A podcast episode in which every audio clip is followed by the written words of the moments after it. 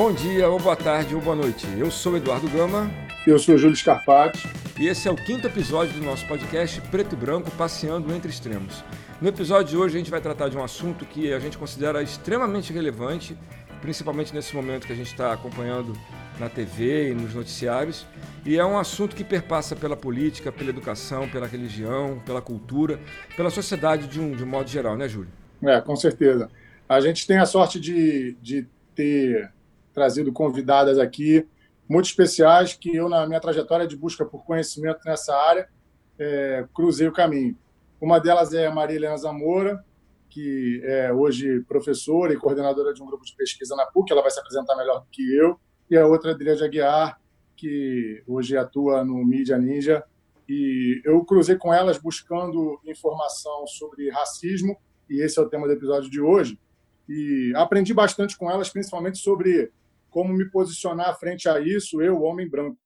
E a gente esbarrou nesse assunto no último episódio e buscamos falar sobre isso a partir do nosso lugar de fala, mas sendo esse assunto, o racismo, é, como o Eduardo fala, é um tema que atravessa toda a nossa sociedade, toda a nossa cultura, era importante que a gente se aprofundasse nisso e trouxemos pessoas que têm lugar de fala, que têm muito mais gabarito para tratar esse assunto do que eu. Então, peço para que vocês se apresentem para que a gente possa partir para a nossa conversa, que com certeza vai ser muito enriquecedora para todo mundo que está ouvindo. Bom, é, eu sou Maria Helena Zamora, como é, é, ele falou, né, os, os, amigos falaram. É, eu sou professora da PUC e eu tinha conversado antes e vou repetir aqui para vocês. A gente faz um, é, além eu dar aula na, no departamento de psicologia, na, na graduação e na pós-graduação, é, eu conheci o Júlio e a gente começou a bolar isso também, né, é a partir de um grupo de estudos que se chama Porta da Lembrança, que deixou de ser só um grupo de estudos e se tornou um, um grupo antirracista. Né? Então, um grupo antirracista, ele parte do princípio que o racismo não é um problema só dos negros indígenas, ele é um problema né, que precisa ser ativamente combatido por todos. Então, a gente não ficou só nessa de é um grupo de estudos, mas é um grupo de intervenção, de ação, e aí são muitas, muitas coisas, muitas ações, a gente procura estar sempre inventando, e nesse, dentro desses propósitos, quando o Júlio me chamou, foi um prazer aceitar e estar em tão boa companhia. Oi, gente, bom dia. Eu sou Dríade, Dríade Aguiar. Eu sou fundadora e editora da Mídia Ninja. É, atualmente, dentro da Mídia Ninja, eu edito dois assuntos específicos, que é negritudes e todas as suas complexidades e tudo que cruza a vida de uma pessoa negra no Brasil e na América Latina, e além disso, feminismos, que é a minha área de pesquisa mais diretamente, falando sobre a diferença entre as mulheres e como valorizar e celebrar essas diferenças. Eu conheci o, conheci hoje agora, e eu conheci o, o Júlio quando eu dei uma oficina de redes sociais, que é a minha área técnica de interesse, né? Dentro da mídia ninja, cada um tem uma área técnica que a gente chama de linguagem, uma, uma linguagem onde a gente trabalha a nossa temática e a minha linguagem é redes sociais. Então, essa é a minha, minha área técnica de atuação, é onde eu crio a, os conteúdos dos quais a gente aborda em negritude e feminismos. Muito legal vocês terem se apresentado e a razão pela qual eu é, quis chamar vocês duas é justamente porque por mais que, veja, que eu veja que as duas são muito atuantes, a Maria Helena Zamora e a Adríade, é, vocês têm um campo de atuação que é bastante diferente e isso talvez ajude é, a gente a atingir o nosso objetivo nesse podcast, que é compartilhar conhecimento, ampliar conhecimento, popularizar conhecimento. E a gente se coloca no nosso lugar, e eu vou começar fazendo essa pergunta, de quem é, compreende, porque busca compreender as questões relativas ao racismo, mas a gente sempre vai compreender ele de um lugar de, de menor entendimento, porque nós dois somos os apresentadores do podcast, dois homens brancos. Então, é, eu quero explorar na linguagem de vocês formas de levar para o nosso público e para o público em geral é, questões pertinentes ao racismo e gostaria de começar falando sobre a gente. Como que, isso está em voga agora, pessoas brancas devem ou podem se posicionar, qual é o nosso lugar de fala, de que forma a gente deve atuar, porque a gente acredita de verdade que não é só uma questão de fazer um postzinho ou dizer que é antirracista, como a Maria Helena falou, é intervenção antirracista. Qual é a melhor metodologia, qual é a melhor forma, qual é o nosso lugar? E aí vocês têm liberdade total de falar sobre tudo que vocês pensam sobre isso. É, vou começar, né? E eu acho que a, que a Adriane vai ter muita coisa bacana para falar e explorar, né? Mas é, eu vou, vou começar de mim, né? Então, é, eu sou um tipo intermediário, né? É, quando eu alisava meus cabelos, as pessoas tinham certeza de que eu era branca, né? Porém, meu pai é negro e indígena e, e nós somos quatro, é, quatro filhos e o tratamento dado às outras, às minhas irmãs, né, que tem a pele com mais melanina, é totalmente diferente. E eu fui vendo desde sempre fiz, mas eu sou tão negra indígena e branca também quanto elas. Mas o, no Brasil, o racismo, esse colorismo, ele marca lugares sociais e marca tratamentos. Então, é completamente diferentes. Então, era uma coisa que eu ia vendo na família. Né? Eu ia vendo o tratamento que acontecia. É, é, minha irmã, que é, é jornalista, né? É, e ela chegou a um posto muito alto mas quando ela estava de short e camiseta com os amigos e tal, e ia para visitar alguém, ela na casa de um edifício visitar alguém, ela dizia: pergunta você, porque se eu perguntar, eles vão me indicar a, a entrada de serviço, né? É, ou vão criar problemas, ou vão ligar a câmera, ou vão sutilmente mandar alguém atrás junto no elevador de serviço. Então, assim, eu cresci vendo essas diferenças e elas elas são diferenças proporcionais à pigmentação, a traços que as pessoas identificam com, no no caso do Brasil, negros ou indígenas, né? E, e eu fui vendo, eu disse, é, então a gente tem que falar primeiro de, é, de onde essas coisas afetam. É, o tempo todo eu nunca pensei em mim, senão num tipo intermediário, portanto, que, e que para mim é politicamente interessante dizer negra e indígena, né? Exatamente porque são grupos oprimidos, né? Então, assim, é, eu não é, não falaria de um, é, de um pertencimento para ter vantagens, porque é isso que que ser negro e indígena no Brasil representa perder essa vontade, enquanto é vantagem, enquanto que o branco é viver um privilégio que ele não fez nada para ter. Ele só nasceu com pele e características diferentes. Né? Então, assim, por outro lado, a gente tem que tomar muito cuidado. Estou falando, começando assim, de, é, é, de, história, de minha história para como é que para responder a tua pergunta. Por outro lado, existe muita gente que é, entende que pode falar de um pertencimento de um lugar que ele não viveu, num lugar de discriminação, num lugar de humilhação, no lugar de preterição de quando tem uma vaga não vai ser sua, né? Mas aí ele diz: eu sou negro também, né? Mas eu, é, é como eu estou dizendo, eu não vivi essas coisas quase o tempo todo, né? Eu fui poupada dessas coisas, desse tratamento que é flagrantemente diferente. A primeira coisa que as pessoas brancas deveriam fazer, né, quando é, diante do racismo, é parar de duvidar da dor que ele causa. Essa é uma é parar de avacalhar a, o sofrimento ali. Essa é uma primeira coisa que eu acho muito importante que as pessoas façam. Por outro lado, é, é por quê? Porque no Brasil ele está ligado ao colorismo, está ligado ao tom de pele, sim. Então, que elas é, é, também não procurem diluir esse sofrimento, dizendo, mas minha bisavó, mas a, a, a minha avó paterna e tal, mas não se reflete no seu fenótipo. Né? Ou você já entrou no projeto embranquecedor brasileiro e você já alisou seu cabelo, não vai sempre para a praia, vai até um tom de pele, depois para de ir.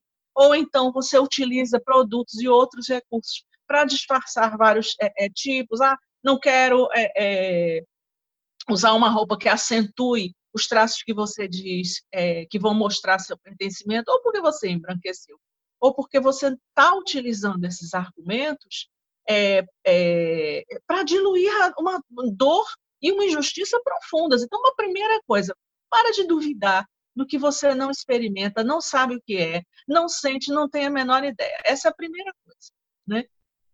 Um segundo, é, abre a escuta, descentra de você e abre para um sofrimento do outro, abre, para, abre e olha, né? É, hoje eu vi o, o Will Smith, já, já, falou há tempo, hoje eu vi que foi o Will Smith falando, né? O racismo não aumentou, o racismo está sendo filmado. É, é, só isso é a vida das pessoas. Isso é, é, é a vida das pessoas. Né? Que, é, negras, indígenas, aqui lá fora, imigrantes que têm é, as, várias características dessas em outros nos países da Europa. Essa é a vida das pessoas. Então, porque não lhe atinge, né, não quer dizer que não exista. Né? Então, assim, não é um paradoxo só porque não chegou na sua vida, então é nunca. Claro, existe, você não. Você está poupado disso. Né? Então, essa seria uma primeira coisa. Uma segunda coisa é você reconhecer que a sua condição de branco ela traz privilégios. Ela traz é, um outro tratamento. Quando você perceber que existe esse outro tratamento, você renunciar a ele. Dizer assim, não, só um momentinho, não estou entendendo o que está acontecendo aqui. Né? É, não, mas por que, que você falou assim com ela? Não, mas por que essa brincadeira? Né? Não, essa é uma, é, é brincadeira saudável. Não, não é uma brincadeira saudável. Se eu falasse, aí você diz alguma coisa da pessoa, você gostaria, né? Não, mas aí é grosseiro. Não, é grosseiro o tempo todo. Então, assim, mas, nem foi com você. Já, é que se engana, foi comigo. Né? Foi porque você é, é, partiu de um princípio que eu gostaria de viver nesse princípio, que as pessoas sejam tratadas igualmente com respeito. Então, você falhou com isso, então tornou-se um problema meu. Então, que as pessoas elas recuassem em relação a essa vivência privilegiada. E, por fim, porque eu acho que, que, que eu quero mais aprender aqui, né? então estou doida para ouvir a Adride, é, é, eu acho que as pessoas têm que começar a fazer coisas, né? fazer coisas. Se, evidentemente, a, é, aquela pessoa é um alvo, vamos dizer, de, de todo um aparelho repressivo do, do Estado, né? não é só a polícia, a polícia também, é a mais que aparece mais. Né? Todo um aparelho repressivo é, é, é do Estado ela é um alvo. Se você percebe que o seu trabalho, o seu emprego, não tem é, é, pessoas negras contratadas, se você percebe né, que essas pessoas, que você está em algum ponto detentora de algum tipo de saber, né, se você percebe que estranhamente na pandemia, né, exatamente o aluno negro é que sumiu da sala de aula, você tem que ir atrás. Né? Você tem que perguntar por que, que não se contrata. Você tem que procurar, que defender, mas, mas ele não já mostrou os documentos? Que, que interrogatório é esse? Não, mas fica na sua. Sim, eu estou na minha, estou respeitando a autoridade no conselho, você está muito, né? É, é, polícia não, né? Nem aqui, nem lá, em canto nenhum. Aqui, particularmente, eu não aconselho. Então, tipo assim, não já, não já aconteceu a abordagem? O que, nós estamos falando? Eu vou levar para a delegacia, eu vou para a delegacia. Não, mas não tem, porque você não está indo. Já estou, não, já estou, estou lá. Eu quero ver. Então, assim, faça alguma coisa. Essa é, é assim, acredite, né? renuncie a seu privilégio porque ele não é justo. Terceiro, faça alguma coisa. Ah, eu não tenho poder. Todo mundo tem um poder. Né? É, quem está desempoderado é desses mesmos que a gente está falando. E mesmo assim, eles não reclamam resistem numa luta do dia a dia que as pessoas brancas não têm a menor ideia do que seja. Ok, vamos lá. É... A gente está falando de vários, várias, várias esferas, né? Mas eu vou aproveitar o momento histórico que a gente está hoje, onde a gente está vivendo, eu não sei como eu chamo isso de levante midiático, porque eu tendo a não classificar como salto de consciência, que é como muita gente pensa que é o que está acontecendo hoje, né? Por conta é, de uma série de ondas, mas eu vou chamar de basicamente por conta de uma consistente resistência do movimento negro mundial contra o sistema opressor, e aí isso eclode é, ciclicamente, né? De várias formas, e agora está se eclodindo é, nos Estados Unidos por conta dos assassinatos, mas aqui também por conta de uma sequência de acontecimentos que inclui assassinato e genocídio, é, a gente está vivendo numa era muito interessante de refletir um outro lugar, porque eu acho que a, que a Maria Helena cobriu bastante quando se fala com o cidadão médio branco. Eu quero falar das pessoas brancas que se acham antirracistas, que eu acho que esse, esse é um lugar que é novo, por assim dizer, e é mais perigoso até, porque ela, essa é uma pessoa é um, que se julga aliada, que se diz aliada, que comete outras microviolências ao longo do processo. Vamos falar uma coisa, porque aí, primeiro eu queria que a gente pensasse, tentasse classificar o racismo e saísse da, da ideia de que racismo é uma macro violência. Vocês estão me ouvindo? Uhum. Vou começar a cortar. Tá. É... Primeiro, eu queria sair da ideia, porque a gente está vivendo um tempo muito urgente, é... onde a pauta é genocídio, mas eu queria que a gente saísse um pouco da ideia de que racismo é uma macroviolência. Ah, é genocídio, é estupro, é, é todas as coisas. E se fundamentou em todas as coisas. É escravidão, é sequestro, é, enfim, é tudo isso. Mas racismo também é uma sequência de outras microviolências, se desdobra em violência é, é, psicológica, além de violência física e sexual. E é essa essa violência que me preocupa é, agora, porque é essa violência que os novos tempos vão reforçar, eu imagino. Porque é isso, daqui a um, daqui a um tempo, e eu acho que daqui a um tempo pode ser um século, mas daqui a um tempo a gente vai, é, sim ou sim, ter novos marcos regulatórios da vivência da pessoa negra em, em, em territórios diferentes. Então a gente vai ter, vai conseguir é, é, reforçar o sistema de cotas, enfim, eu estou falando mais no, no não estou falando no sentido prático, não estou falando que o nosso governo vai fazer isso, mas eu estou falando que, como sociedade, a gente está, vai avançar para um entendimento é, coletivo da necessidade das cotas, de que existe, de que existe racismo é, laboral, de que existe, enfim, a, o conceito de racismo está se a, a, alargando e mais pessoas estão entendendo que ele existe. Eu acho que o momento coletivo que a gente está hoje é que as pessoas estão aceitando a possibilidade de racismo existir. Eu acho que é isso que está acontecendo agora. É, algumas, obviamente, por conta do trabalho da geração anterior à minha, das gerações anteriores à minha, estão é, vivendo, a minha geração hoje está vivendo a partir da queda do mito da igualdade, da democracia racial. Mas até 10 anos atrás era essa a vigência, né? De que existe uma democracia racial no país. Só que a minha geração, a partir da minha geração, e olha que a minha geração já é, é já está datada, dentro dos conceitos de negritude, dentro da, da cultura queer, dentro da cultura feminista. É, talvez o salto, o grande salto da minha geração tenha sido um, um maior compreendimento do feminismo negro, mas a, a minha geração já está partindo de que democracia racial não existe, ela não vai tolerar nenhum tipo de argumento que reforce esse lugar. Coisa que da minha geração para trás, estou falando da minha mãe, a Jamila, teve que lidar com argumentos sobre democracia racial. É, mas a minha, minha preocupação agora é: a gente está vivendo é, um momento onde, por conta, agora falando da nossa bolha, eu não sei se eu chamo essa bolha de bolha progressista, não sei se eu chamo essa bolha de é, esquerda, enfim, mas tem um campo específico que é o campo onde muitos de nós têm que, têm que cruzar por muito tempo, que é de pessoas brancas que têm um mínimo de instrução em torno do racismo, muito porque ele provavelmente tem um amigo negro, não por autodidatismo. É... E aí ela começa a entender que não basta ser raci... não ser racista, tem que ser antirracista, e aí essa palavra começa a ser jogada de, de forma leviana de um lado para o outro para pessoas brancas se intitulando antirracistas.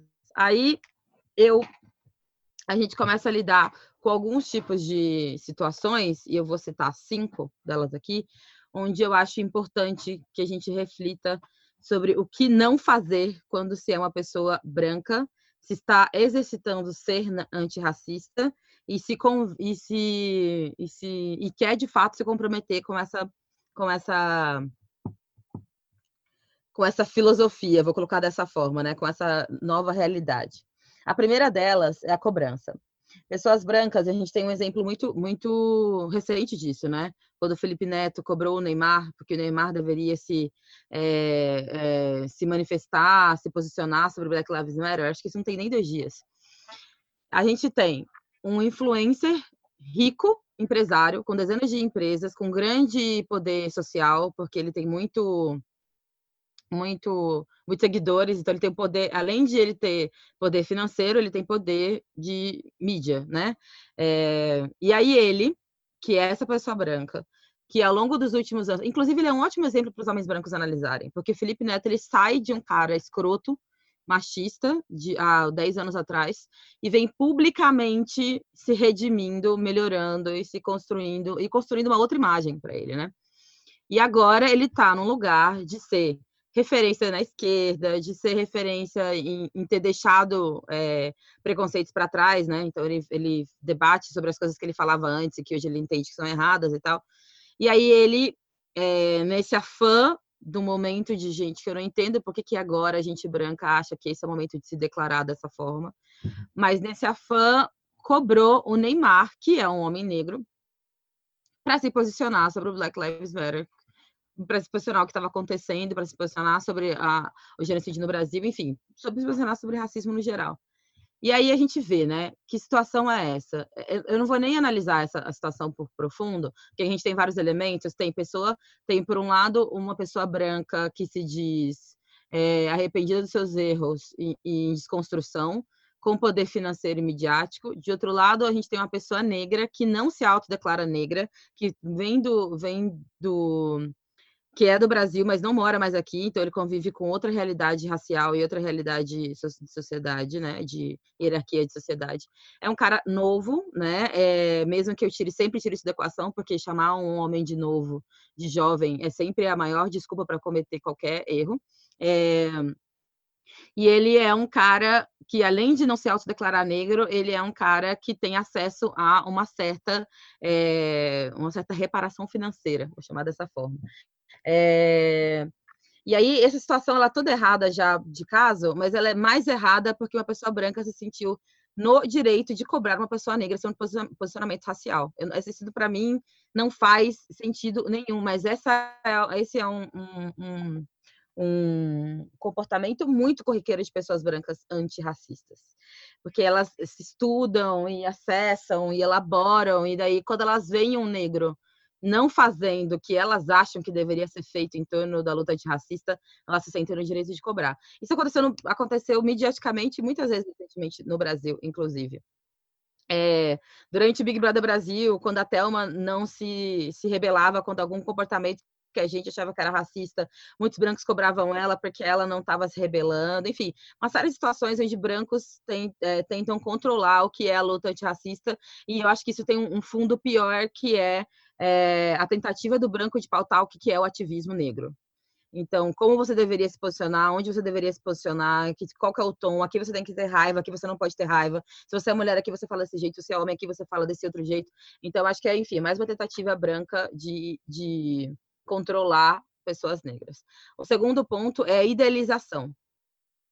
É, quando, se, quando, quando as pessoas brancas aderem à discussão racial, seja através de um ativismo, de leitura, de seguir uma pessoa, influencer, etc., ele tenta é, essa primeira. E aqui eu falo isso com, com, com, propriedade, porque todo mundo passou por uma fase onde se descobre uma coisa, né? Quando você descobre o feminismo, descobre o racismo, quando você vai descobrindo essas coisas, a primeira fase ela sempre de uma paixonite idealizadora, ela sempre de uma de uma verdade absoluta, né? Então agora você entendeu o que é racismo, então agora você vai taxa, ser taxativo com aquilo. Isso significa, inclusive, tentar idealizar pessoas negras.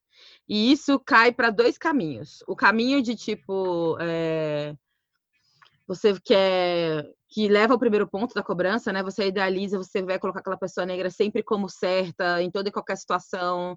Você não vai é, é, ver ela como uma pessoa é, que tem direito a erro, direito a falha. Você vai sempre colocar ela num pedestal e ela deixa, deixa de ser humana. E depois a gente pode até falar sobre a necessidade de humanizar pessoas negras por outras, outros motivos que não os que a gente já tem falado recentemente.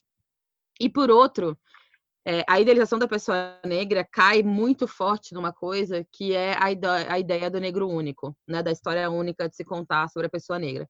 Então você idealiza ela, daí ela passa a ser aquela coisa e, e você vai replicar todas as pessoas negras iguais àquelas. Então não vai existir diferença entre pessoas negras. Por exemplo, é, entre eu, eu vou ter que pensar em outra pessoa para dar exemplo, para não ficar pegando uma pessoa só mas entre, sei lá, entre eu e a Nathalie Neri, a gente tem uma diferença gigantesca entre nossas pautas.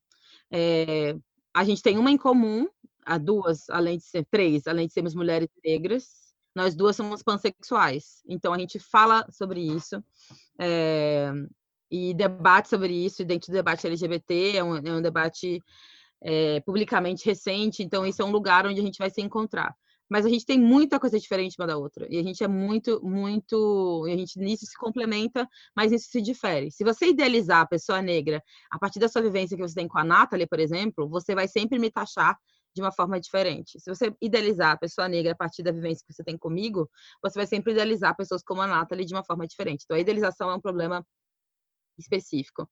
A terceira coisa é o que a gente chama de wiki preta. Tem uma coisa que, que gente branca faz, que eu acho que vem da do, do da cultura de ser servido, que é cobrar que as pessoas em torno delas deem aulas para ela o tempo inteiro. E isso sempre é, é, muito, muito, muito pior com pessoas negras. Então, é, você vai sempre querer. Isso, e aconteceu muito isso ontem, eu extremamente irritada com isso, inclusive. É, então, sempre que você é uma pessoa negra, você vai perguntar, se você estiver passando por algum, sei lá, tá, tá, confuso por causa de um termo, ou não entendeu tal coisa, ou você fez pior, entrou num debate sobre racismo com seu amigo branco e foi pedir opinião para o seu amigo negro para ver qual dos dois estava certo. Isso acontece muito.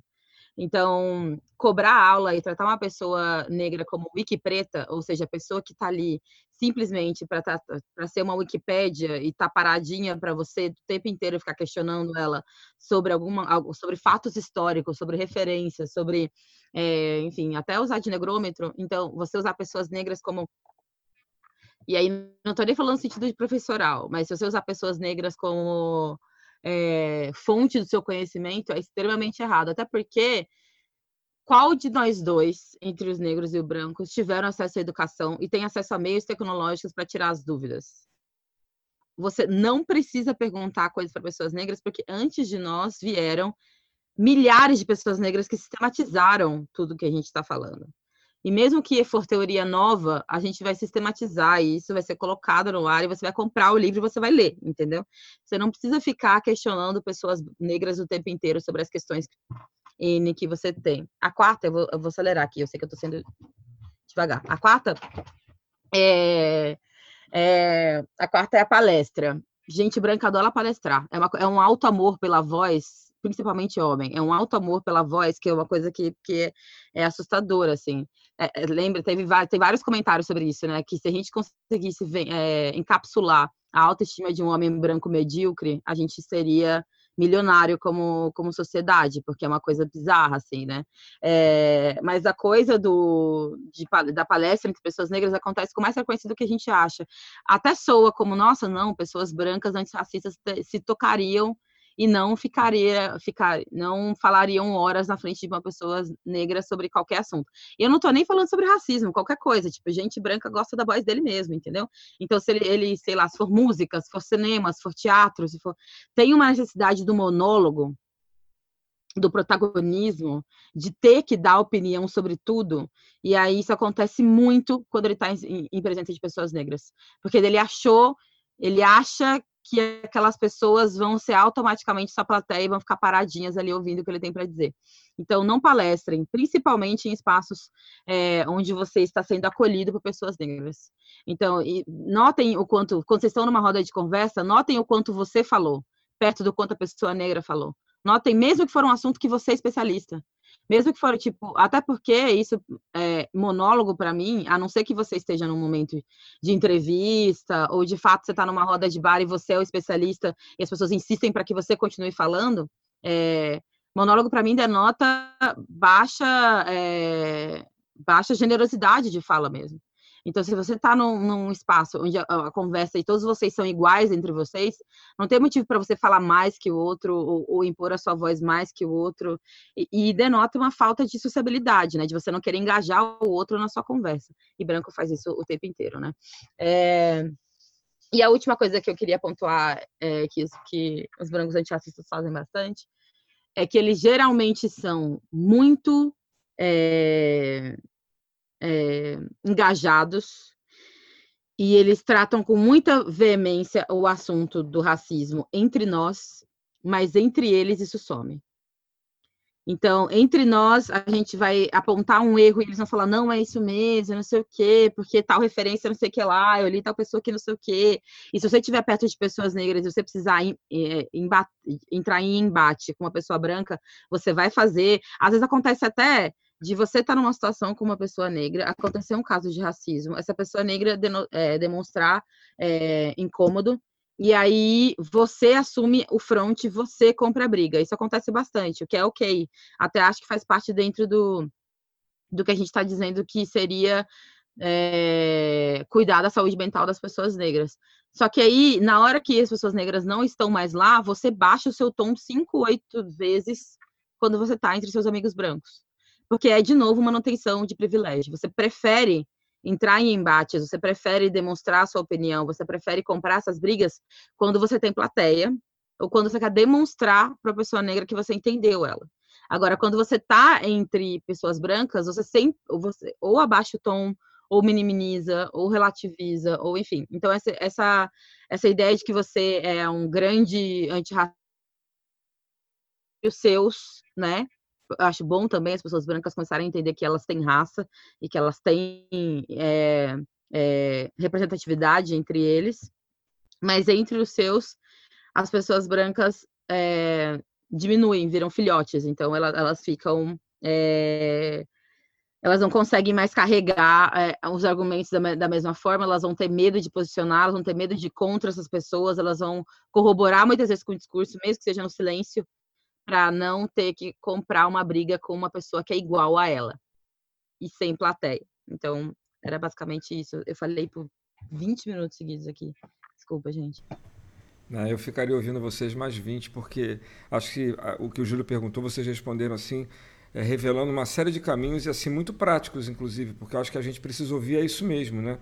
Porque a gente fica se perguntando, quando se pergunta, né, o que a gente pode fazer, se a gente está fazendo do jeito certo, ou do jeito mais. É, de um jeito que pro, promova alguma transformação, que contribua, porque fica parecendo assim que não é uma luta nossa, né? Às vezes as pessoas, a pessoa branca é como se ela estivesse comprando uma briga do outro. Né? Um, pouco, um bocado do que a Adriade falou, eu, eu fico pensando, é, quando ela fala, faz muito sentido, mas o que não se comporta da maneira como ela está colocando, que é, quer dizer, quem não percorre o caminho que ela está apontando, parece que é aquela pessoa que está só olhando para a luta do outro, como se não fosse sua, que é um bocado do que a Maria Helena falou, né, de que a gente precisa é, fazer alguma coisa. E fazer alguma coisa não é exatamente é, comprar uma briga. É, é uma metáfora só que eu estou usando, mas eu acho que, que, que para mim faz muito sentido. É, quando eu compro uma briga, é, no sentido de que eu vou participar dela, é, é como se eu estivesse simplesmente tomando uma posição, mas não estou assumindo aquilo para mim. O que a Marilena falou, é, para mim, é muito revelador também. Né? Olha, é uma dor minha também, porque, na verdade, se eu me coloco como alguém que enxerga o contexto do privilégio que eu vivo como branco, né? E acho que não é esse tipo de sociedade que eu quero viver, então esse é um problema meu também. Mas é claro que tudo que a Adriane está falando é preciso que eu entenda que é um problema meu também, mas que não é uma luta só minha, que é uma luta conjunta e que tem o outro e que eu preciso me posicionar da maneira como ela está colocando, porque na verdade, senão eu fico comprando uma briga minha e tomo conta até da briga também, porque eu acho que a gente está tão acostumado a controlar tudo, o homem branco a dominar tudo, né? A gente está tão acostumado com esse tipo de privilégio que fica parecendo que até na hora de determinar como é que vai ser a briga sou eu quem coloco as regras, né? Um pouco isso. E eu acho que isso tem a ver um pouco é, o que eu quero perguntar para vocês. Eu não quero ficar falando muito não, porque eu acho que ouvir vocês é muito melhor, tá? É, a gente tem, eu, eu, acredito muito no processo de invisibilização da condição é, dessa luta, de tudo isso que a gente está conversando aqui, por conta exatamente da gente não perceber, não trazer para a consciência a questão do privilégio que a gente possui, que é natural. É como você falou, Mariana, a gente nasce e não faz nada. A gente nasceu branco, não fez nada e já nasceu cheio de, de, de, de sabe, de de ofertas para a gente sociais, de oportunidades que são colocadas, que não são dadas para quem nasceu com a pele diferente da nossa. Né? E esse processo de invisibilização, às vezes, ele até romantiza a questão do racismo no Brasil. estava falando com o Júlio antes da gente começar a conversa, né? de que, por exemplo, as novelas, né, a teledramaturgia romantiza a, a condição do negro, naturaliza certos lugares sociais para o negro. Né? A, a história da escravidão no Brasil parece que não foi o que foi. Né? As pessoas, por exemplo, não sabem que a idade média de um homem negro, na, no, na, quando ele era escravizado, aqui no Brasil era de 25 anos de idade, enquanto nos Estados Unidos, por exemplo, era 35. É, então as pessoas acham que a senzala é aquilo que eles viram na escravizaura, que é uma aberração. Então, assim, esse processo de invisibilização, é, como é que ele contribui? Essa é a minha pergunta, na verdade. Né? De que maneira essa romantização, esse processo de invisibilização que existe, porque acho que essa é uma faceta muito cruel do racismo, né? a capacidade que ele tem de existir fazendo de conta que ele não existe, principalmente aqui no Brasil. É como se. É, a Adriana te chamou a atenção, a gente está no momento em que a gente está trazendo isso mais à consciência. É como se fosse. Eu fico preocupado se não é uma onda, porque parece que tem várias ondas, né? Então a gente está vivendo uma onda que daqui a pouco vai passar, a gente vai voltar para o lugar que estava. Né? O que, que vai nascer disso daí? Esse processo de visibilização vai ser capaz de naturalizar de novo coisas que não têm o menor cabimento e, e, deixar essas coisas no lugar onde elas estão? Como é que a gente pode combater eficientemente esse processo, que é um processo mais coletivo, vamos chamar assim? Para tirar o racismo dessa questão pessoal, né? Ah, eu não sou racista porque eu tenho um amigo negro, né? e trazer isso para um contexto de, de sistema de opressão mesmo, que esteja sempre na boca da gente, que esteja sempre, que esteja sempre iluminado, para que ele saia dessa escuridão, dessa invisibilidade, na verdade, né? onde ele fica, desse, dessa sombra sombra onde ele se coloca. Rodrigo, você quer começar? Eu acho que tem mais continuidade com o que você falou antes. Pode ser. É... Deixa eu ver se eu consegui assimilar tudo direito. É, primeira coisa, acho legal a gente falar sobre romantização e papel e, e, e como o, a pessoa negra ela é, é, retratada na mídia, mas é muito louco porque tem dois caminhos. Tem a romantização, que de fato acontece. E eu, e eu ouso dizer que a romantização ela está mais voltada para a figura feminina das mulheres negras, da negritude. Por exemplo, o que, que é a Anastácia, né? É a romantização de uma escrava. É a romantização de uma mulher que trabalha de graça para uma outra mulher e que essa outra mulher é branca e que ela acaba levando todos os louros por tudo que essa Anastácia faz, aqui nessa, no recorte do Monteiro Lobato, né? Do sítio do Pica-Pau Amarelo. E, a, e aí depois, durante a nossa sociedade moderna, né, contemporânea, essa, essa imagem da mulher negra mais velha, ela foi continuando a ser romantizada, porque ela vira empregada doméstica, mas ela vira mãe que essa criança branca não teve, porque essa mãe branca provavelmente trabalha, ou tem outros afazeres, ou tem hobbies, ou enfim, tem direito a um autocuidado, coisa que essa mulher negra que está sempre na casa dela, cuidando do filho branco dela, não tem com os próprios filhos negros dela que estão na favela enquanto eles crescem sem mãe, ela vira mãe dessa criança branca. Ou seja, essa imagem romantizada na mídia sobre a pessoa negra, ela às vezes cai, recai mais para as mulheres. E ela, quando não. E a romantização tem várias facetas, né? Quando a gente pinta pessoas brancas como bem-humoradas, como é, o alívio cômico da comédia, como a empregada doméstica que é a brincalhona, tem várias novelas que tem uma empregada doméstica negra que é a fofoqueira, que é a brincalhona, que é a barará. Então, isso é alívio cômico, isso é romantização da existência da pessoa negra. Então, por um lado, existe uma romantização muito forte mas, por outro, existe, e esse é o debate que a gente tem bastante na comunicação, os requintes de crueldade na contação de história. A que serve a gente continuar fazendo filme sobre escravidão hoje?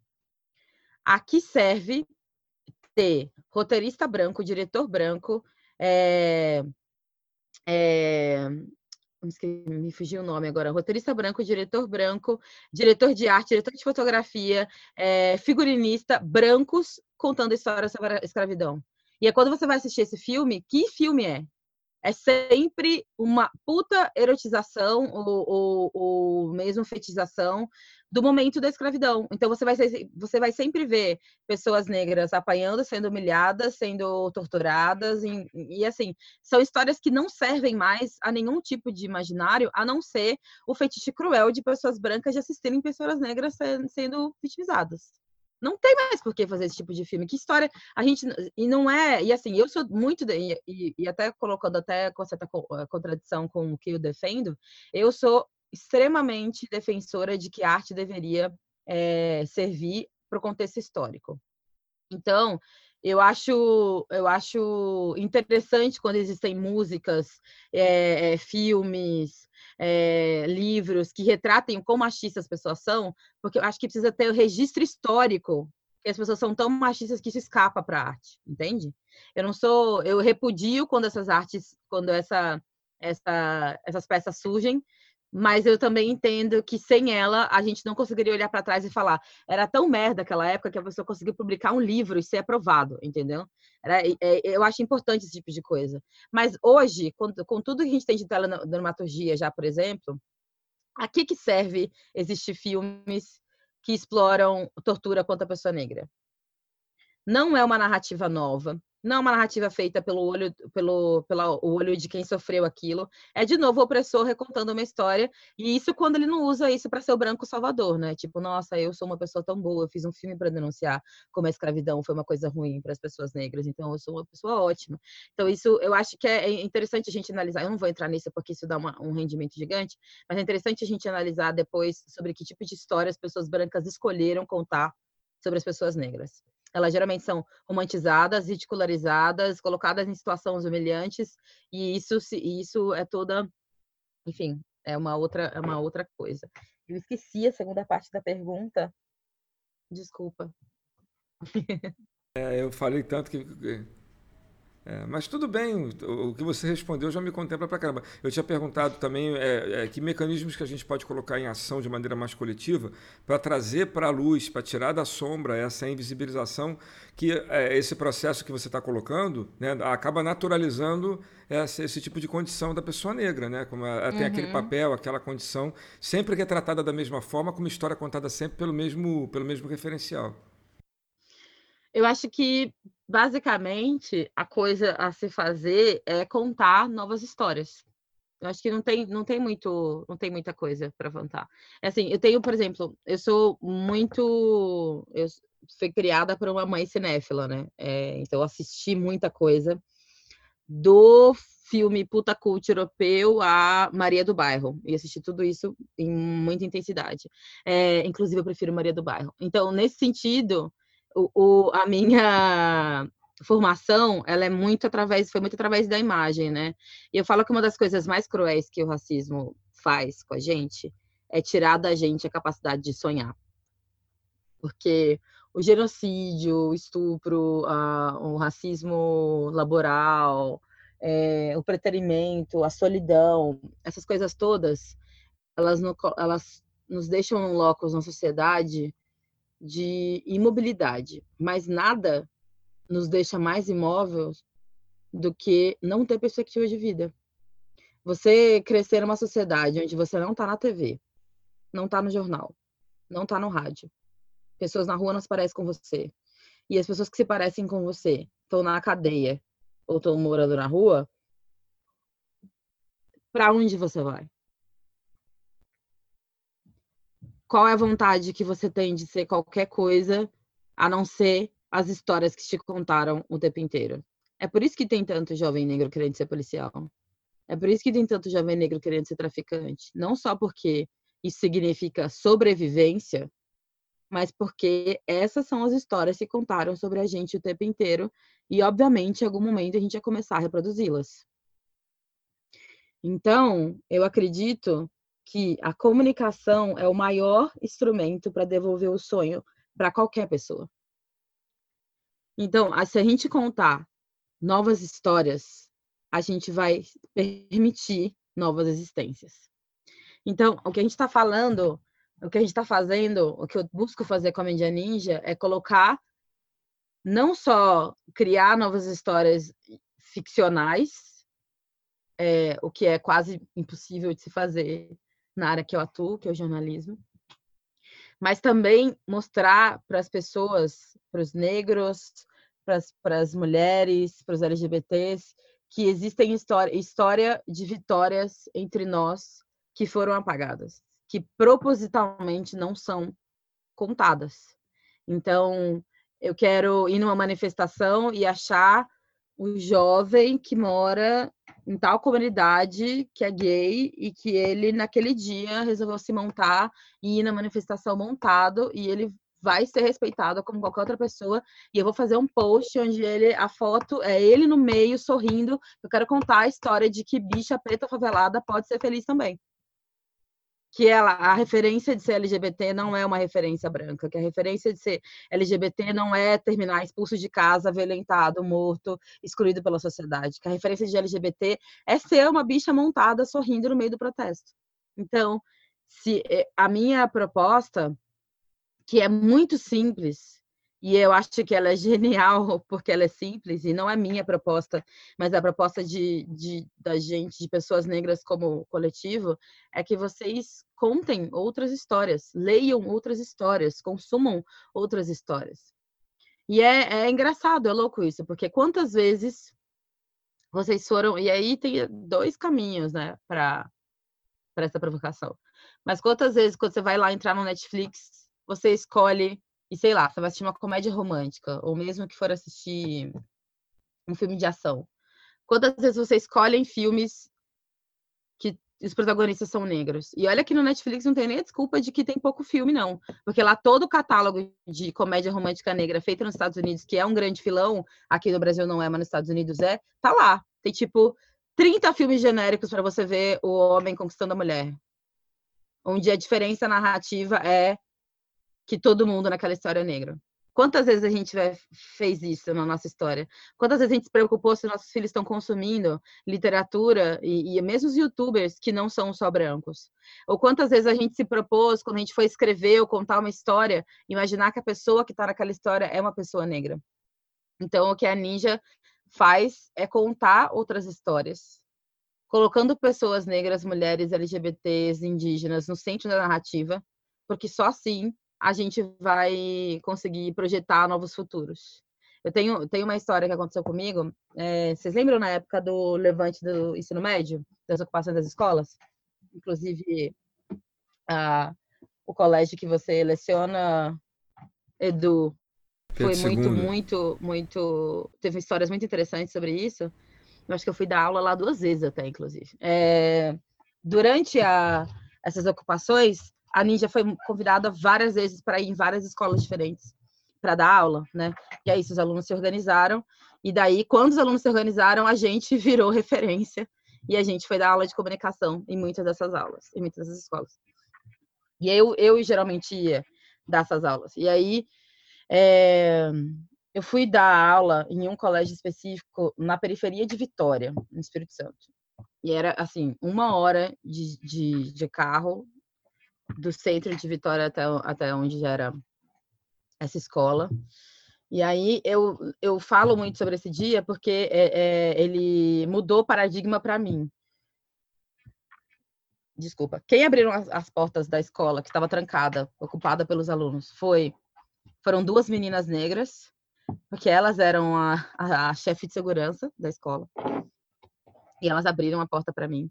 E elas fizeram um tour e me, e me mostraram a escola, ah, essa sala aqui virou não sei o quê, não sei o quê, nananã, parará. E aí, quando a gente passou pela cozinha, só tinha homens, porque elas tinham decidido que durante a, a, ocupação, todas o primeiro turno de limpeza e de, e de cozinhar eram dos homens. E daí, na hora que a gente sentou para eu dar aula, eu, eu começo com uma roda de apresentação onde eu peço para as pessoas falarem de onde elas são, etc. Mas eu quero. Aí, e é, isso é o quê? 15, 16 anos.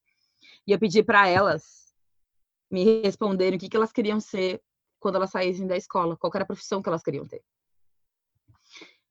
E aí, agora dando um, um certo histórico, eu sou a primeira geração da minha família que mora numa cidade grande. Eu sou de Cuiabá, Mato Grosso. Não, não, não, contei isso, mas sou de Cuiabá. Eu sou a primeira geração da minha família que nasceu na cidade grande. Todos os meus pais, meus tios, etc., meus avós, vieram de cidades do norte do, do, do interior do estado. vieram de Acorizal, Cáceres, Porto Estrela, que são cidades pequeniníssimas é, no norte do estado de Mato Grosso. A minha mãe foi costureira. O meu pai é ator, mas ele começou juntando dinheiro vendendo laranja na rua. A minha avó morreu sendo empregada doméstica. As minhas duas avós eram empregadas domésticas. Todas as minhas tias eram ou empregadas domésticas ou cozinheiras. Eu fui a primeira pessoa da família a entrar num colégio particular com bolsa. E eu ia ser a primeira pessoa a me formar se eu não tivesse saído e desistido da faculdade. E aí, é, eu lembro de responder muito veementemente quando eu era criança, quando me perguntava o que eu queria ser quando crescer, que eu falava que eu queria ser cozinheira, porque era a profissão mais utópica dentro do que é, as pessoas perto de mim falavam. Eram, na prática. E depois, quando eu fiquei mais velha, e eu fiz 15, 16 anos, eu quis ser professora porque é também o que meu pai era. Então, eu fiquei muito com isso na minha cabeça, né? E daí, nesse dia específico em Vitória, da periferia de Vitória, quando eu perguntei para as pessoas o que elas queriam ser, a menina que abriu a porta para mim falou para mim que queria ser astrofísica astrofísica. Isso, pra, isso explodiu a minha cabeça de um jeito. Eu falei assim, gente, como que essa menina sabe o que é ser astrofísica? Eu não sei, eu não sei o que é ser astrofísica. O que, que faz você um astrofísico? Eu saí de lá dando Google no que, que um astrofísico faz, entendeu? É... E foi uma sequência de respostas assim. Tinha uma menina que queria ser estilista, outra que queria ser jornalista, tinha outra que queria é, trabalhar com psicologia em, em, em, cárcere, e foi indo, foi uma série de, de respostas que eu fiquei abismada. Eu falei, o que, que aconteceu da minha juventude para essa juventude, para eles poderem ter o direito de sonhar de ser astrofísico?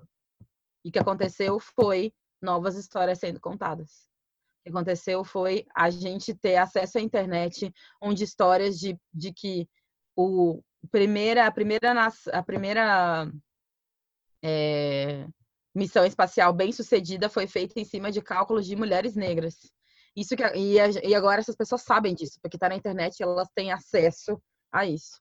Então, é isso. Acho que eu dei uma resposta super longa e, e, e é, é, didática, mas ao mesmo tempo contextual, sobre como coletivamente a gente pode mudar alguns dos paradigmas que a gente tem hoje em dia. Tá ótimo, obrigado. É, eu, eu, eu achei ótimo isso e, e assim de, de ouvir a, a Adria de falar, né? Porque é, é impressionante como as escolhas de, de lugares. Eu vou só comentar é, e, e, dar mais ênfase a tipo, aquilo que você pode fazer, né? É, é e aí voltado para o que vocês dois mesmos disseram, que deve ser a maior parte das pessoas que vão escutar essa, essa gravação, né? É, é, eu fico muito impressionada, Adriane, toda vez que eu coloco no meu Facebook, por exemplo, a formatura de uma, de uma turma majoritariamente indígena. Toda vez que eu coloco né, é, o, a questão histórica que está sendo pesquisada agora, que se descobriu é, uma, uma mulher negra norte-americana que alfabetizou no mínimo 5 mil pessoas e, é, pessoalmente, né, e que não tem, e quando era, era proibido até, né, era, era, não era previsto na, por lei, era até proibido, ela podia morrer ou ser perseguida a cada vez que ela fazia isso, porque foi na, é, no século XIX, né, e, e está se calculando, mas já se colocou assim, até agora é incontável o número de pessoas que foi atingido por aquela mulher, né? É, e, e, por aí afora, e, e trocentas assim, e, do, e no nosso país, em toda parte, aí você põe no Facebook duas curtidas, né? Aí você põe é sempre é igual, eu não, nunca tinha percebido esse padrão, senão agora, então é tipo assim, gente, não é difícil, né? Três curtidas. Aí, tipo assim, várias vezes eu digo assim, por que, que eu eh, tenho que colocar? Ninguém, ninguém vê. Digo, não, exatamente eu vou insistir no deslocamento desses lugares. Eu acho que é exatamente isso que, que, tem que ser feito. Só que para mim não tinha essa clareza até agora que você coloca mesmo em palavras.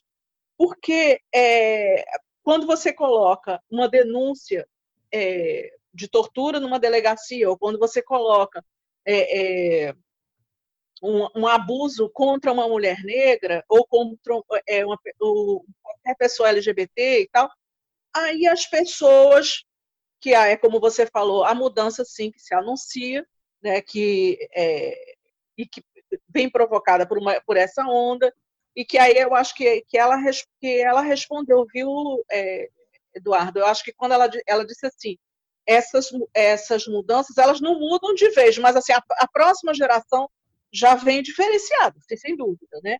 Porque eu acho que é uma falácia você dizer que tudo continua igual. Não, então, não continua igual, não. Não continua igual, mas também não muda magicamente. Também não faz assim, nossa, acordei no mundo novo e tal. E as pessoas, quando assumem ou essa coisa e nada adiantou, né? ou o mundo está igual e tal, né? ou então a idealização da, da própria luta ou, da, ou das pessoas e tal, sem perceber que a gente está simplesmente tentando e errando também nesse caminho e aprendendo coisas novas, como eu estou aprendendo aqui, todo dia, todo dia, ontem à noite a gente aprendeu, hoje de manhã eu estou aprendendo, isso para mim é uma vida boa, é uma vida boa e eu vejo meus erros, eu, a gente vê, mas assim, quem, sorte quem está errando, quem está dando a cara a tapa, quem está tentando fazer alguma coisa. Né? Então, eu acho que fica uma posição meio mágica, né? assim, a sociedade há de mudar sozinha e tal. Não, existe o papel é, é, individual, existe o papel do, de, da formação e, de, e, e, da força para os coletivos, dos movimentos sociais que estão é, se lascando para conseguir as coisas que estão, é, a resistência, porque você está no momento só resistência aí, que está difícil, né? A luta está brava. Então, assim, quando. É, é, é tipo, primeiro que eu vou continuar postando as histórias, e agora é que eu vou continuar mais ainda, né? E, assim, e, que é uma coisa que você pode pesquisar, procurar saber, saber onde estão essas pessoas, e não são ó pessoas extraordinárias, não. É, são, é a resistência cotidiana que às vezes também não está espelhada num ato é, é, é, pedagógico, ou num projeto maravilhoso, ou numa é, uma outra história grandiosa assim. É, às vezes é simplesmente você, como a gente aprendeu ontem, né? Você manter a roda de pagode lá em Salvador, ou manter o espaço de convivência com o joguinho de dominó, sabendo que a qualquer momento chega a polícia e desfaz aquilo tudo, e prende por, coisa nenhuma e que bota uma arma na cara. Que você, mas já, é, no outro dia você está lá. Né? É, é você tá é, é, mantendo o samba que foi proibido, mantendo a capoeira que foi proibido e perseguido, né? E as pessoas iam presas, parar na Ilha Grande, passavam o resto da vida lá, né? Madame Satã não foi preso, né? É só pela figura escandalosa dele e nem somente pela questão do, é, das alegações de sua violência extrema tipo incontrolável, ele foi preso também porque era capoeira. Né? Isso pesou muito contra ele. Né? Então, assim, e, as, e, hoje a capoeira é ensinada para crianças em escolas brancas de elite. Existe uma apropriação, mas ninguém tem dúvida nenhuma que a capoeira veio para ficar. Não tem. Se alguém dissesse se ela já foi proibida, eu acho que tem que mostrar que sim, ela já foi proibida. E que tem pessoas que passaram uma, um pedaço enorme da vida encarcerado por causa disso. Então, essas histórias, essas narrativas, essas resistências, isso tem que ter visibilidade. Para mim, soou muito forte. Nem, nem interessa muito o que eu ia responder, acho que interessa é, é dizer: tá, você também constrói um tipo de mídia. Você também habita e faz tender as redes sociais. Você também fortalece uma mídia como a, a, a da Tríade. Você também faz as coisas, né? Então, assim, essa mesma narrativa, né, que coloca o negro nesse mesmo lugar de sofrimento, de humilhação, essa marca estética que, por sinal, a Grada Quilomba recusou quando veio no Brasil, né, ela falou, é, o pessoal queria fazer o cartaz com o, o rosto da escrava Anastácia é, com a máscara amordaçada, ela amordaçada com aquela máscara, né? ela disse assim: não, isso não me serve mais. Ela precisa ser conhecida, respeitada, referenciada, né, como figura histórica, mas isso não retrata mais as mulheres negras. Vamos partir para a construção de outras narrativas, vamos partir para evidenciar isso. E as histórias são extraordinárias. As pessoas têm é, é, é, lutas e resistências incríveis. E aí a gente faz. Aí, ah, mas eu não sei como fazer isso, então você começa a saber, porque o que você sabia não dá mais conta. E se você quer realmente que esse mundo mude, então você pode simplesmente reverenciar a memória dos que fizeram com que ele já chegasse num ponto em que você pode desejar que ele mude. Porque antes nem essa consciência você tinha aí do seu lugar. Porque esse lugar não venta, não chove, não molha, não neva, não faz calor demais, não é incômodo, não é nada.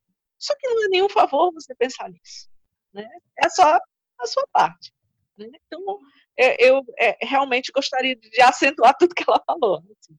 É, e dizer você é, é uma escolha política as imagens que você posta, os filmes que você olha, né, as, é, é, reforçar isso, é, o que você favorece como narrativo, o que você replica, né, e, e da própria sala de aula, você está na sala de aula, aí o, o, o aluno levanta e diz, professor, eu gostei muito, mas você deu, é, você utilizou um autor negro, na verdade eu tinha utilizado dois, mais dois, mas ela não sabia que aqueles autores eram negros.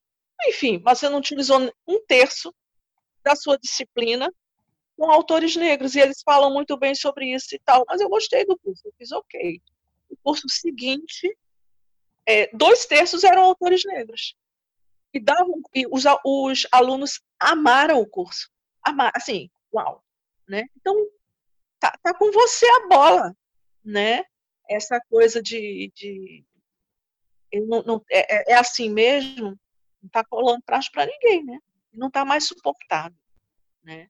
Não é suportável. É, você não pode achar que uma sociedade que vive do extermínio, do genocídio, da tortura, da prisão sem qualquer motivo, da humilhação, né, do, de acossar os outros, de fazer da vida das pessoas no inferno, ela, ela pode ter qualquer projeto de futuro. E eu espero que ela não tenha, porque ela não merece. Não merece nada.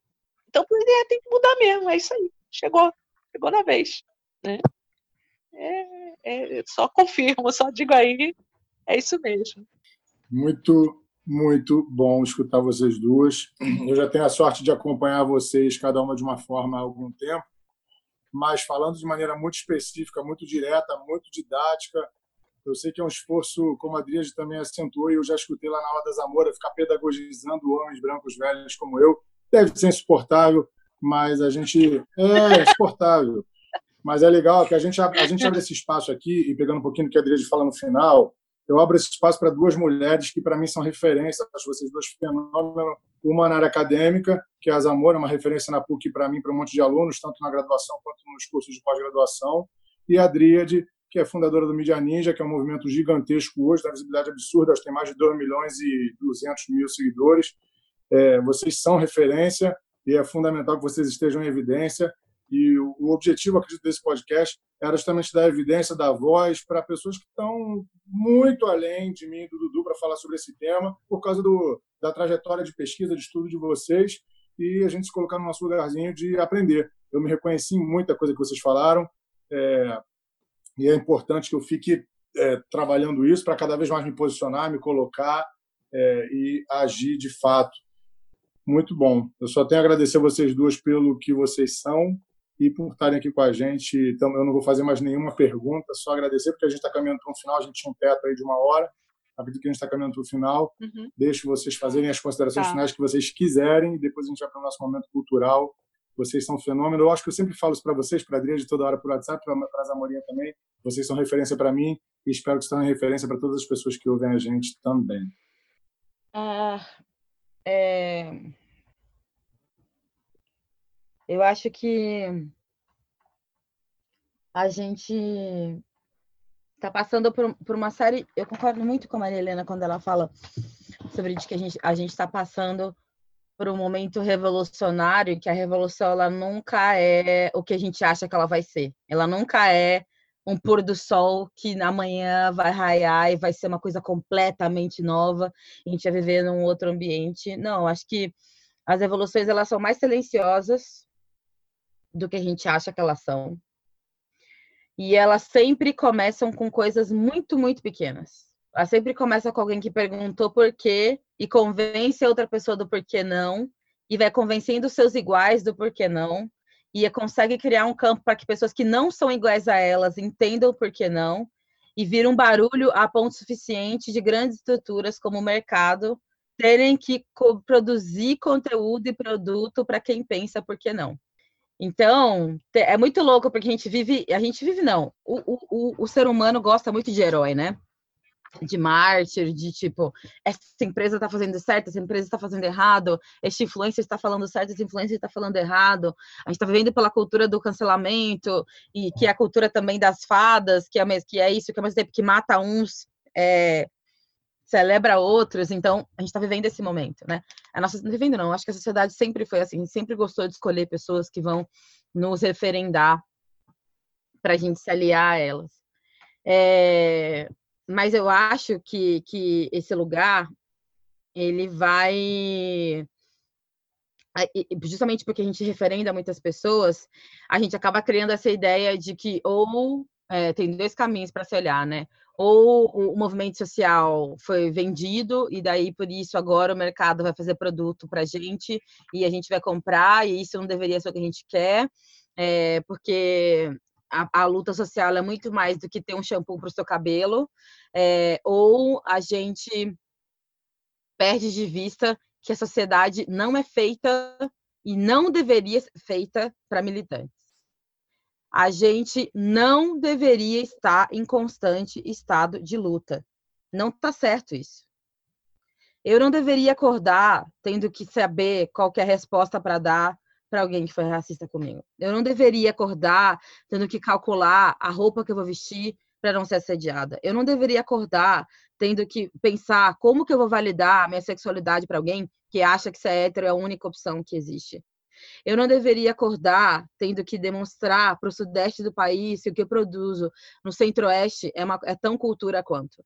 Eu não deveria ter que acordar pensando que se eu não me vestir de uma certa forma, as pessoas vão achar que eu sou pobre e que eu não deveria estar em tal lugar. Eu não deveria fazer nada disso.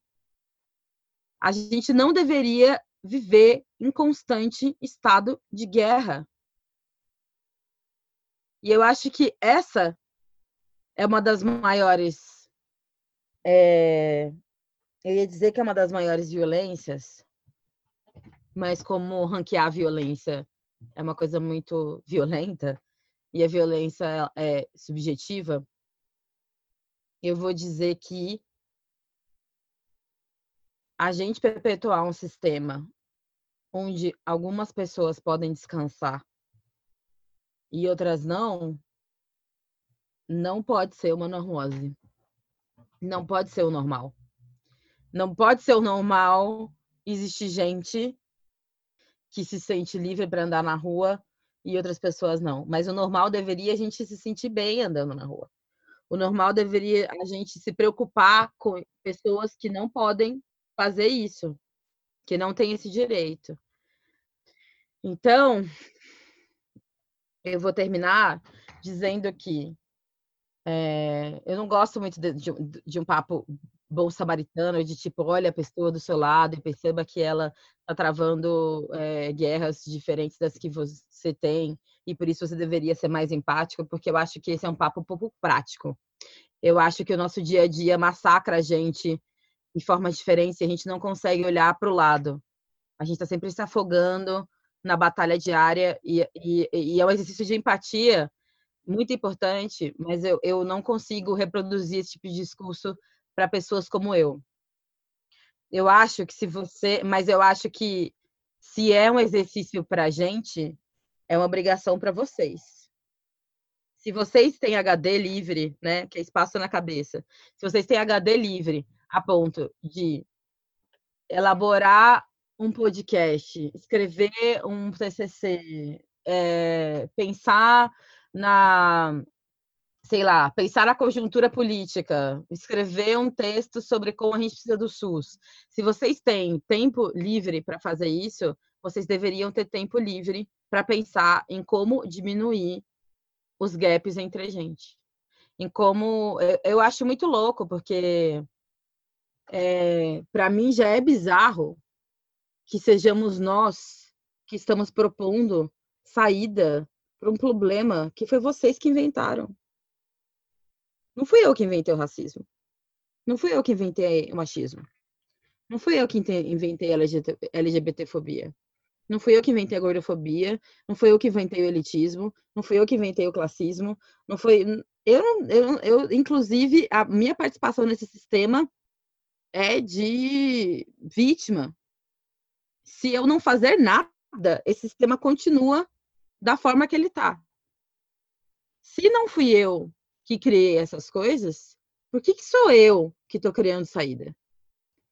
Eu costumo dizer que não existe criatura no mundo mais generosa do que uma mulher negra. Porque a gente inventa saída para os brancos, a gente inventa saída para os nossos filhos, a gente inventa saída para os homens negros, mas a gente nunca tem tempo de inventar saída para a gente mesmo. Então, é, nesse sentido, eu acho que se a gente. Vou deixar a provocação de que se a gente não pensasse.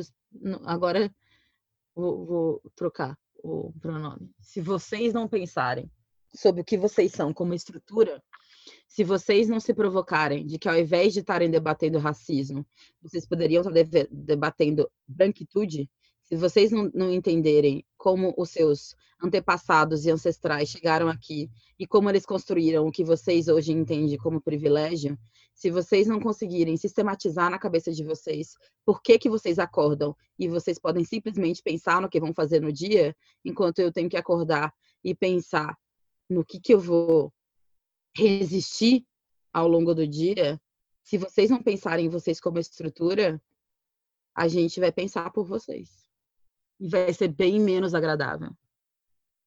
E parte de mim até espera que seja bem menos agradável. Porque a mudança virá. Sim ou sim. E ou vocês abrem a porta, depois de que a gente gritou muito para que vocês nos ouçam para abrir a porta, ou a gente vai arrebentar ela. E aí eu tenho não consigo ter nenhum tipo de empatia por quem vai estar atrás dela e vai ser atropelado nesse processo. Então, é o famoso ou vocês são parte da mudança ou vocês são parte do, da, da, do erro. Então, era isso. Essa, essa era a mensagem bem leve que eu queria deixar para vocês no final. Porque não tem muito, né, como a gente ficar amenizando, não. A mudança chegou, está na porta, está aí, faça parte dela. Né? É, esse mundo aí que, é, que veio do, da colonização, que, que criou esses privilégios todos, é um mundo cara, que vocês vivem trancados, vivem escondidos, vivem. E eu posso até dizer vivemos porque eu vivo entre dois mundos, digamos assim, porque eu sou consciente de ser um tipo intermediário, né? É, é, é um mundo que as pessoas, vamos dizer assim, vivem e, é, escondidas atrás de bunker, né, de construções fortificadas, com medo de sair na rua, né? Tem medo eh, quando passa uma pessoa negra do lado, não respeita aquela pessoa, encolhe a bolsa, né? Tem medo o tempo todo. E tem medo muita, eh, eh, em grande parte, como a vida das pessoas brancas com mais dinheiro, muito protegida, uma parte desse medo tem porque você inconscientemente não quer que elas lhe tratem como você trata ou como seus antepassados trataram os antepassados e você continua tratando elas. Não tem outro jeito. Essa mudança está aí. Gente é a maior nação do mundo, está com problema social sem precedentes. No momento, numa crise social sem precedentes. Isso reverbera. É insuportável. É, insuportável. É, é isso que ela, que ela colocou. É insuportável. Detalhe, ter que viver violência, opressão, e, e, e aí eu vou mais, mais uma vez eu vou endossar. Então, eu resolvi endossar. Eu acho que quando eu, minha fala não é tão interessante, eu parto para endossar. É, eu acho que é esse é, tipo assim, é, é nas microagressões que o racismo se cria. Né? Então, assim, também não adianta. Isso não é construir um mundo. Né? Perceba em que atos, em que gestos, em que do que se faz e também muitas vezes no que se deixa de fazer, que você está endossando do mesmo jeito. Eu acho que ela disse foi muito didática, foi muito clara, né? A mudança chegou, as pessoas estão, sim, cada vez mais conscientes e que talvez eu não veja isso, que eu sou bem mais velha que ela, eu não fazer isso. Mas, assim, é, outras gerações com certeza vão ver um mundo diferente. E que as, as contradições não podem ser empurradas e disfarçadas para sempre. O mundo construído aí não é, nem ao menos é agradável, nem ao menos é agradável, porque muitos, é, muitas das pessoas brancas de recursos, digamos assim, além dessa questão do medo, vivem odiando, né? vivem realimentando esse ódio, e aí eu acho que, que o, o, momento político fala até onde esse ódio chegou, né? É, o discurso de ódio né, é dos que estão no poder foi a principal causa né, é, do voto né, né nessas pessoas, né? É, vive odiando, vive temendo, né? E, e é um, um, tipo de vida muito triste. Forma uma vida muito, muito mesquinha, muito fechada. Né? Você muitas vezes conhece o mundo todo, mas tem medo de conhecer. É, é, é um coletivo de pessoas que pensam diferente. Tem medo. É uma vida assim que, que se configura muito triste essa, essa vida. Ela pode ser mais aberta, mais interessante, né? ela pode ganhar força de quem está fazendo a coisa certa, aliado a quem está fazendo a coisa certa. Ela pode ser outra também. Né? Ela pode ser outra também. E eu acho que isso também se configura é, numa base para a gente pensar, é, já aproveitando a carona, né? porque quando a gente sabe das, da imbricação, a gente sabe que os fenômenos não são separadinhos, senão para a gente estudar. Aproveita e faz a mesma coisa com o teu machismo, com a tua LGBTfobia, com a tua, é, é, com teu classismo exacerbado, aproveita, aproveita e, e revê tudo. Está mexendo, está borbulhando, não evite a dor, vá para a galera. Né? E concordo tão completamente com a questão da branquitude que, é, como eu sou da área acadêmica, poderia indicar coisas de literatura interessantes é, é, e filmes e coisas assim, mas eu não vou fazer isso não. Vou dizer assim, é, procure o que Lourenço Cardoso publica sobre branquitude, né? É, os áudios dele, os, aliás, os vídeos dele, é, os, é, as aulas que ele dá, os livros, está tudo. É, é, ele tem uma página no Facebook que se chama Branquitude, né? Dá uma olhadinha, né? E se quiser checar um outro ponto de vídeo de alguém falando de outro lugar, dá uma olhadinha na Lia Schuckman, mas fica com, dá uma olhada primeiro no Lourenço Cardoso, você vai compreender um pouco melhor o que, que a gente está chamando de branquitude. Né? Porque, mais uma vez, reforçando a dríade, ninguém é negro, ninguém é indígena, ninguém é chinês, ninguém é, é melanésio, aborígene, essas coisas todas, quem inventou raça foi o branco colonizador. Então, seria, no mínimo, justo que ele parasse para pensar nisso. Temos um próximo episódio, hein, Dudu? Montadinho aí já. Eu vou tratar essas duas dicas que a Maria Helena trouxe como uma dica cultural dela, imagina, não sei que ela queira da outra, fica à vontade. Dríade, alguma dica cultural, alguma dica do que as pessoas lerem, buscarem dele? Sim, eu vou, eu vou dar uma dica óbvia, porque eu imagino que vocês já, já tenham ouvido essa música por muitas, muitas vezes, mas eu vou, eu vou convocar que vocês o façam agora, entendendo a magnitude cultural que ela tem. Vocês provavelmente já ouviram Amarelo, do Emicida, Maju e a Pablo. Só que agora eu quero que vocês ouçam ela, a versão do clipe. Não precisa ver, só ouvir. E depois a gente ter conversado, tentem, tentem entender o que aquele homem negro fala na ligação com o Emicida que é a, a, a versão do clipe tem uma, um áudio que um cara mandou falando que ele estava em depressão, mas ele não conseguia admitir que ele estava em depressão, porque homens negros não podem admitir fraqueza é, em momento nenhum. Pensem que é um favelado como Emicida, que virou rapper porque ele gostava de escrever, e ele gostava de quadrinho, pensem que é uma pessoa negra não binária de Salvador, que é a Maju, grandíssima amiga, inclusive. E pensem que é uma bicha feminada do interior do Maranhão. São essas três pessoas e são essas três entidades, vou chamar assim dessa vez, que são construtoras do que é cultura no país. O Ministério da Cultura, que hoje não existe, mas é, é, institucionalmente a cultura no país ela é feita de um tripé, né? Cultura negra, cultura indígena e cultura descendente europeia. É o tripé da, da cultura, do, da gênese da cultura brasileira. Só que quando a gente vê que desse tripé, um a gente ignora, que é a cultura indígena, né? A gente tem uma série de hábitos indígenas, mas a gente ignora eles e não dá a eles o crédito por isso. O outro a gente marginaliza, que é a cultura negra. E por último, a gente celebra a cultura europeia, mesmo que ela seja esteticamente já muito diferente do que a gente pensa que a Europa é, né? Porque o branco brasileiro é diferente do branco europeu. É...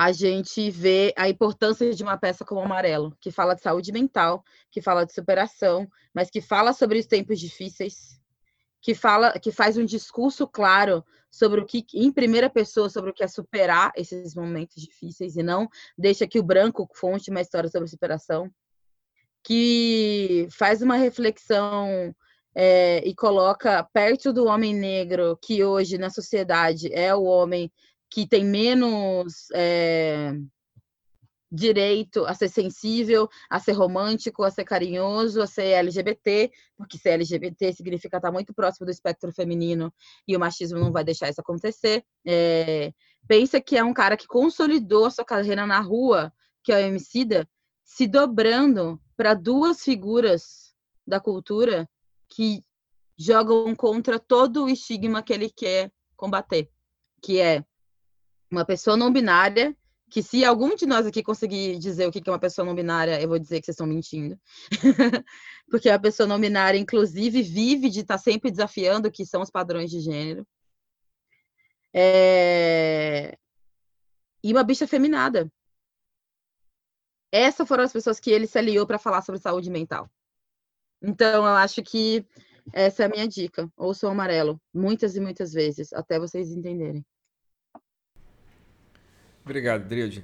Olha, eu, a minha dica, vou, vou, acompanhar a Maria Helena na dica dela, né? Eu vou procurar o Lourenço Cardoso e eu acho que eu tenho, depois desse podcast, eu, eu aprendi que eu não sei de nada e que eu tenho muita coisa para aprender de verdade. Não estou falando isso do jeito bonitinho, não, estou falando isso do jeito doído mesmo, porque aqui é, dar conta da sua limitação é uma merda às vezes, sabe? Mas ao mesmo tempo é o que te empurra. Então, obrigado, vou ficar com a sua dica, Maria Helena, e vou aprender, tá bom? Se você quiser dar mais alguma, a gente vai ficar muito feliz. É, eu, deu, eu, como eu estou prestando muita atenção, me deu um branco e eu não estou me lembrando o nome da autora de um dos melhores livros que eu já li na, na vida, né? Que é O Olho Mais Azul. Toni Morrison. Toni Morrison, claro, né? E a Toni Morrison tem muitos outros livros bons, maravilhosos, né? Mas O Olho Mais Azul é um impacto é, incrível, né? E, e, e, que fala do racismo assolando as vidas, atravessando, constituindo aquelas pessoas, né? É, e, e a, a, infância também, né? É uma leitura incrível, incrível. Toni Morrison, Prêmio Nobel de Literatura, né? Falecida há poucos anos, genial. Dá uma lida, você vai gostar mesmo. Maravilha. Bom, a minha dica ia ser o último álbum do Emicida, que é 10 anos de triunfo, eu acho, depois de eu escutar uma fala dele numa, num programa de TV falando justamente, justamente sobre ele não ser obrigado a ficar o tempo inteiro escrevendo sobre a causa negra, que algumas músicas dele não iam falar disso, ponto. Uhum. Mas eu, a partir daí, comecei a ouvir ele e ele é um fenômeno quando fala disso e quando não fala disso, porque ele é um poeta, ele é um escritor, ele é um músico sensacional e é um ativista também muito relevante, mas eu vou me ater a insignificância da minha dica, já que a Adriade evidenciou o MC, numa música específica que é Amarelo, que eu conheço, que é fortíssima, e vou ouvir essa música que a Adriade traz de forma maestral, destrinchada, é, a partir da luz dos olhos que ela, que ela colocou sobre isso. É, agradeço o esforço que vocês estão fazendo para estar aqui, entendendo tudo que vocês falaram, a crítica gigantesca que a gente ouve, recebe, acolhe e a missão assim tremenda que a gente tem de, de devolver isso de todas as formas. Eu ia falar de alguma forma, mas está errado, é de todas as formas. Obrigado de verdade, vocês me emocionaram. Eu sei que emocionaram do que eu conheço também. É, obrigado. Foi sensacional isso aqui. Obrigada, Adriade. Foi um prazer Nada. te conhecer. Nada, então, gente, prazer foi meu. Muito bom. Eu quero falar. eu quero terminar falando uma coisa. Ontem foi dia, não sei se quando isso, isso vai pro ar na segunda, certo, Dudu? É, eu não sei, eu tô com vontade de colocar no ar amanhã. é... Mas é o dia é segunda. Se a gente colocar antes, a gente avisa, tá? Tá bom. Não, mas eu queria falar porque ontem foi terça-feira, dia de Black Tuesday, que eu não vou falar o que é, porque já falei muito o que é essas coisas, então se vocês tiverem curiosidade, there's a Google for it. Mas o, o Black Tuesday aconteceu ontem, e, e há uma semana atrás, na segunda-feira, é, executaram George Floyd. E aí a gente está vivendo. Esse é o contexto é, histórico que a gente está falando aqui. A gente falou muito que estamos vivendo contexto histórico, não falamos qual. Mas esse é o contexto histórico, que é o levante das marchas Black Lives Matter nos Estados Unidos e aqui no Brasil uma sequência de assassinatos de jovens negros que tem ecoado, então essas coisas estão meio que se cruzando no mesmo lugar. É... Mas ontem a gente terminou o dia com Black Thursday, foi um dia que todas as redes sociais se inundaram com esse assunto, e hoje a primeira tag do Trend Topics do Brasil é White Lives Matter. Então, galera, vamos embora que tem muita coisa para fazer pela frente. Vamos embora. Muita coisa. Muita coisa. Muito obrigada, Eduardo. Obrigada, Júlio. E prazer te conhecer, Edride. E conhecer também o Eduardo. Qualquer Obrigado. coisa, estamos aí.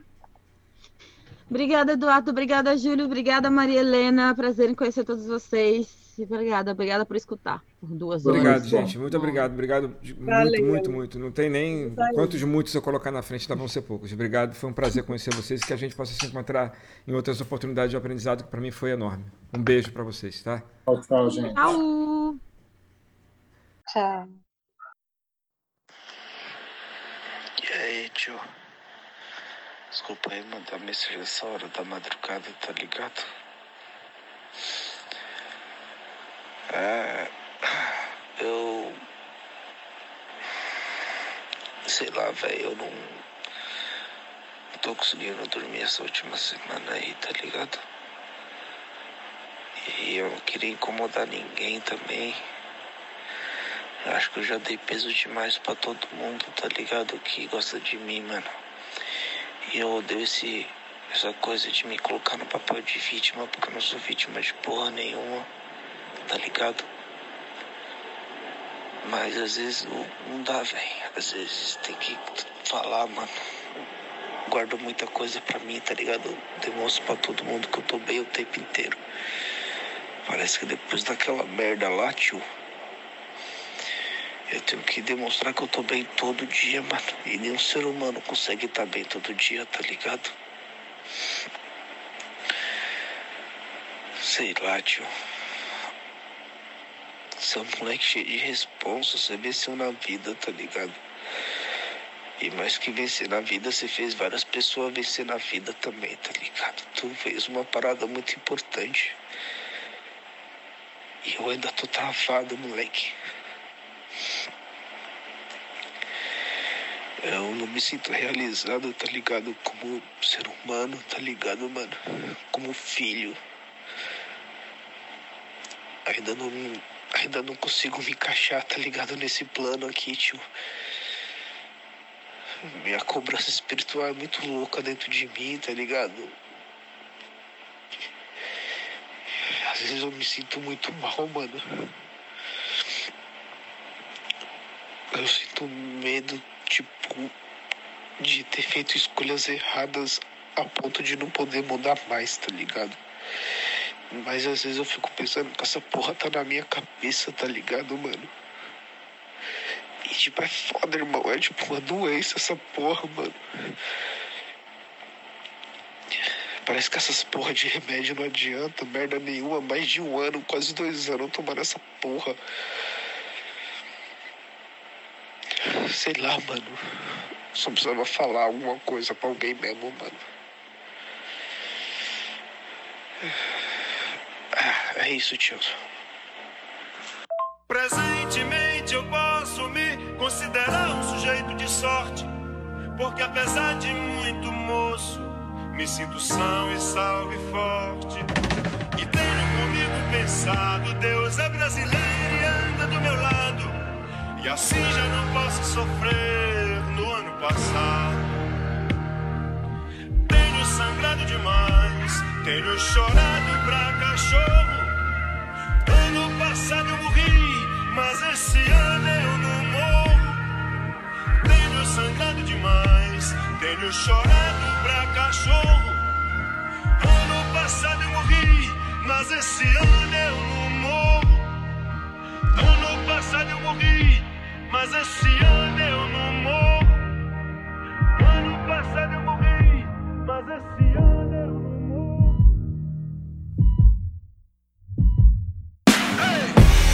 Eu sonho mais alto que drones. Combustível do meu tipo, a fome. Pra arregaçar como um ciclone. Pra que amanhã não seja só um ontem. Com um novo nome, o abutre ronda, ansioso pela queda. Fim do mágoa, mano, sou mais que essa merda. Corpo, mente, alma, um tipo Ayurveda. Estilo água, eu corro no meio das pedras. Na trama, tudo os drama curvo, sou um drama turbo. Conclama se afastar da lama enquanto inflama o mundo. Sem melodrama, busco grana, isso é usando em curso. Capulanas, katanas, busca nirvana, é um recurso. É o mundo cão pra nós, perder não é opção, segue. De onde o vento faz a curva, brota o papo reto. Não deixo quieto, não tem como deixar quieto. A meta é deixar sem chão quem? Rio de nós sem teto. Tenho sangrado demais, tenho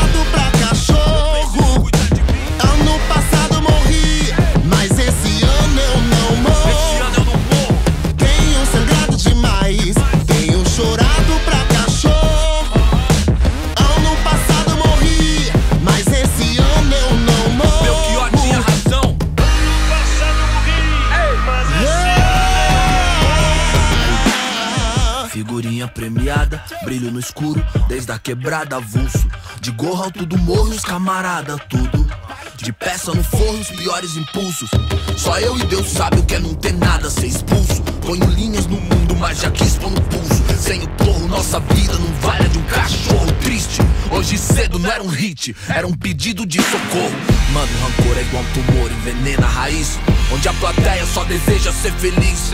Com uma presença aérea, onde a última tendência é depressão com aparência de férias. Odiar o diabo é mó boi. Difícil é viver no inferno e vem à tona que o mesmo império canalha que não te leva a sério interfere pra te levar à lona. Revide. Tenho sangrado demais,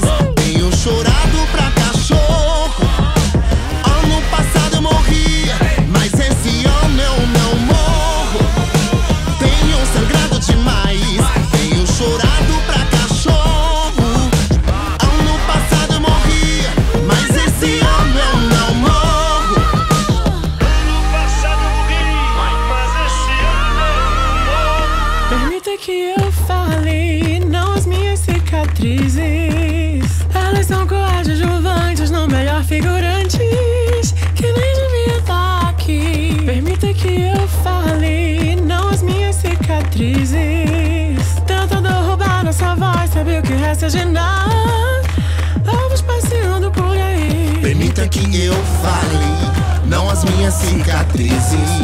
Se isso é sobrevivência, me resumir a sobrevivência, roubar um pouco de bom que vivi. No fim, permita que eu fale, não, não as minhas cicatrizes. Achar que essas mazelas me definem é o pior dos crimes. É dar o troféu pro nosso algoz e fazer nós sumir. Tenho sangrado demais, tenho chorado pra cachorro. sol que invade a cela. Ano passado eu morri, mas esse ano eu não morro.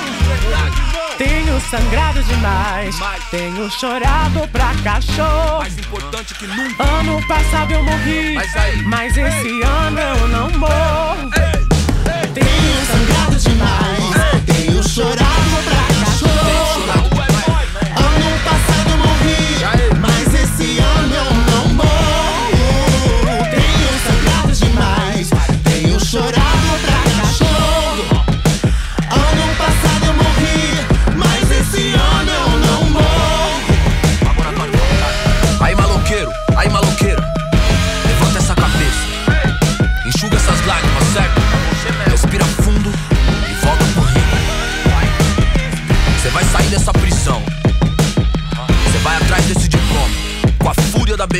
solo, entendeu? Faz isso por nós. Faz essa por nós, te vejo no pódio. Ano passado eu morri, mas esse ano eu não morro.